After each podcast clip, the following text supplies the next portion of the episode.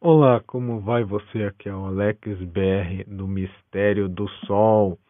Como vai você? Então, hoje, aqui rapidamente, uma notícia muito interessante é, no tema de ufologia. O que será que militares e principalmente os estadunidenses estão falando ainda né, sobre o tema OVNIs?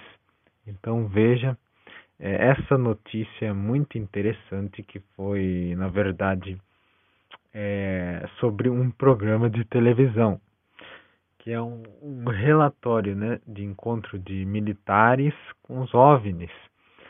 E um relatório que foi apresentado no programa chamado é, 60 Minutos né, da CBS, da CBS News, que apresentou vários ex-oficiais militares dos Estados Unidos que falaram sobre o que o governo dos Estados Unidos sabe sobre o fenômeno aéreo não identificado, é, que ele chama de UAP, né, UAP, Unidentified Aerial Phenomena, mais comumente né, conhecido como OVNIs, né, que a gente conhece, eles falam UAP. O segmento então vem antes de um relatório de que os militares deveriam entregar né, um relatório não classificado para o Congresso no próximo mês. Então, o antigo diretor de inteligência nacional, o John Hatcliffe, disse em uma entrevista recente que as descobertas é, chocarão, é, chocarão as pessoas, porque francamente há muito mais avistamentos do que os divulgados. Bom, então, é, antes das citações, né, foi colhida algumas citações é, por esses militares, ex-militares, é, neste programa, né, chamado 60 Minutos. Então, antes disso, vamos é, escutar o comercial. Então, voltando ao que os militares, ex-militares disseram, por exemplo, o Luiz Elizondo, Luiz Elizondo, que é um ex-oficial militar dos Estados Unidos, que liderou o esforço do governo dos Estados Unidos para investigar né, o fenômeno dos OVNIs.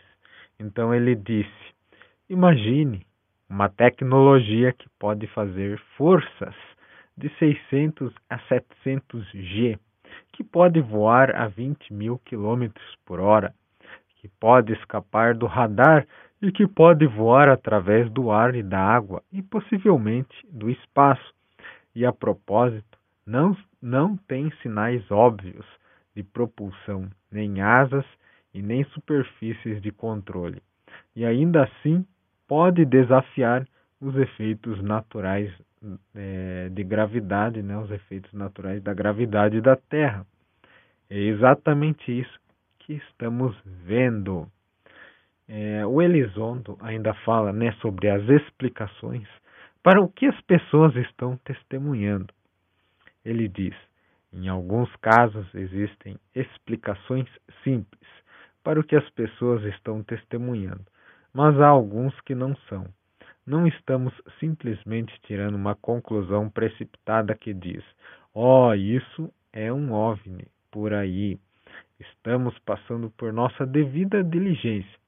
É algum tipo de eh, tecnologia né, de mísseis de cruzeiro que a China desenvolveu? É algum tipo de balão de grande altitude que está realizando o reconhecimento? No final das contas, quando você exauriu todas a, é, essas opções, né?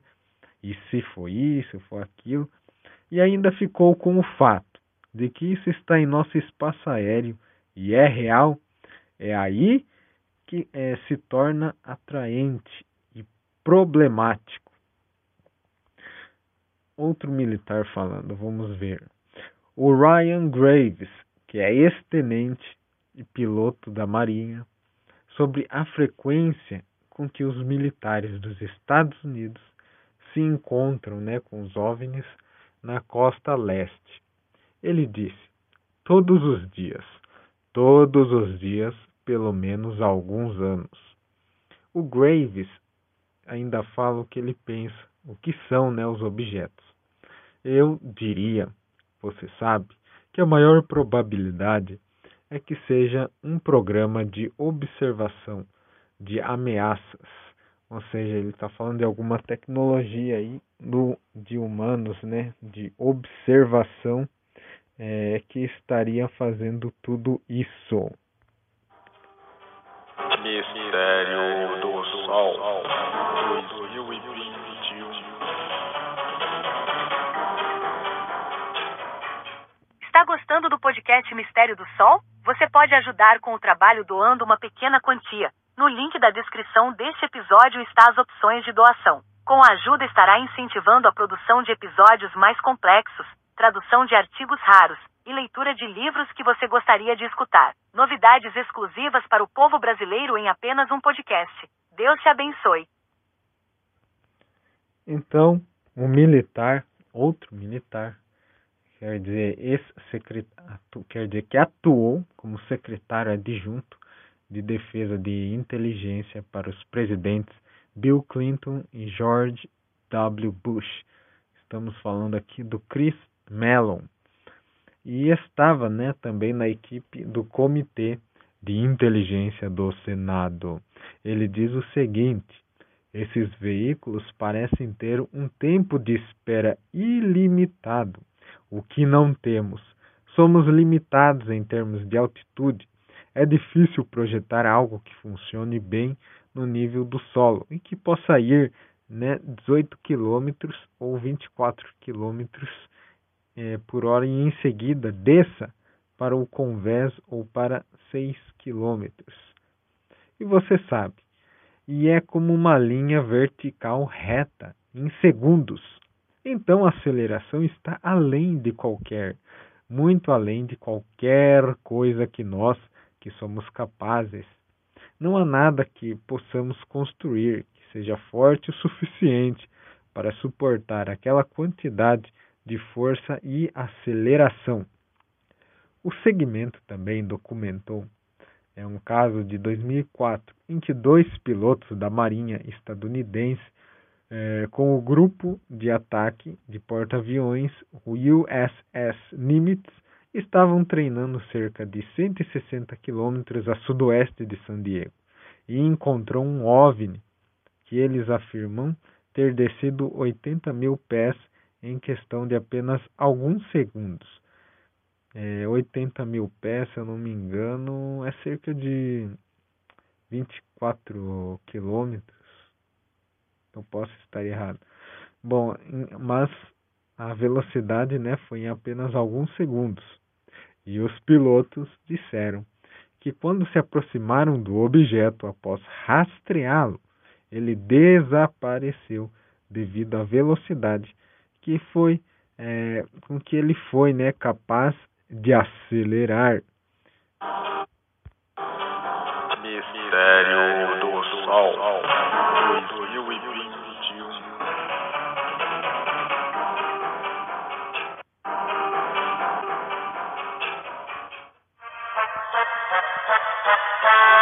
conteúdo do Mistério do Sol é diversificado e não se compromete com o assunto apresentado, sendo um canal neutro. As opiniões de cada um devem ser mantidas para si mesmos.